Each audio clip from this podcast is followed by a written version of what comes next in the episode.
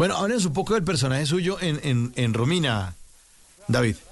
Que lo Uy, hermano, fantástico. El calidoso, bueno, Cristóbal fue un personaje bastante retador.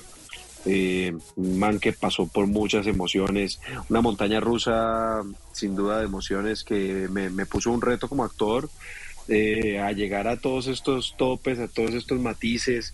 La verdad fue, fue muy bonito interpretarlo, me siento un actor diferente después de haberlo hecho. Aparte que compartí set con gente increíble. Eh, no, parce, una gran, gran experiencia interpretar a Calidoso y, y, pues ahora ya que terminó y que pudo salir en Caracol y después en Netflix, un éxito total y la gente estuvo bien conectada, bien contenta y me han, eh, me han dado mucho, mucho amor por el personaje.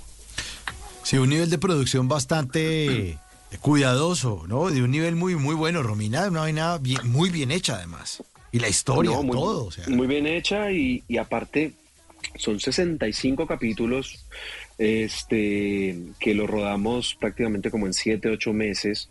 Es, muy rápido. Aparte, cuidando todos los detalles, las escenas de muchas escenas de acción, muchas escenas de riesgo, muchas peleas balaceras. Entonces, hacer todo eso en tan poco tiempo es cansado, bastante cansado. ¿Cuánto tiempo se demoraron rodando? ¿Seis meses? No, como siete, ocho meses, como casi ocho, casi ocho meses. Ajá. Bueno, y después de Romina, bueno, bueno, hablemos también, aparte de Romina, aquí pasamos el capítulo de Romina, ahora hablamos de su personaje de Checho en Ritmo Salvaje también, que es un personaje que antagonista, lleno de flow, o sea, también buenos personajes le han tocado, David. Parce, sí, mira que esos son los dos personajes bueno, aparte del que estoy haciendo ahora, que había hecho aquí en Colombia. No había hecho absolutamente nada más aquí en Colombia.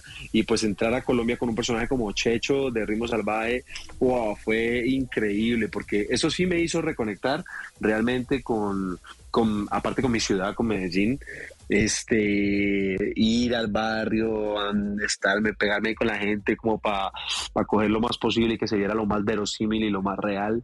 Fue una experiencia hermosa y también el resultado de Ritmo Salvaje fue muy cool porque siento que hicimos un trabajo bien chévere con mucha, mucha calidad. En las noches la única que no se cansa es la lengua.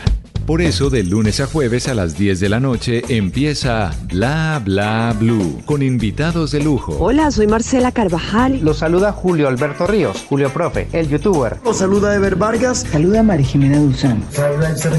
Les habla Jaro el trompetero. Les habla Alfredo Gutiérrez. Con buena música, con historias que merecen ser contadas, con expertos en esos temas que desde nuestra casa tanto nos inquietan y con las llamadas de los oyentes que quieran hacer parte de este espacio de conversación Conversaciones para gente despierta. Bla bla blue. De 10 de la noche a 1 de la mañana. Bla bla blue. Porque ahora te escuchamos en la radio.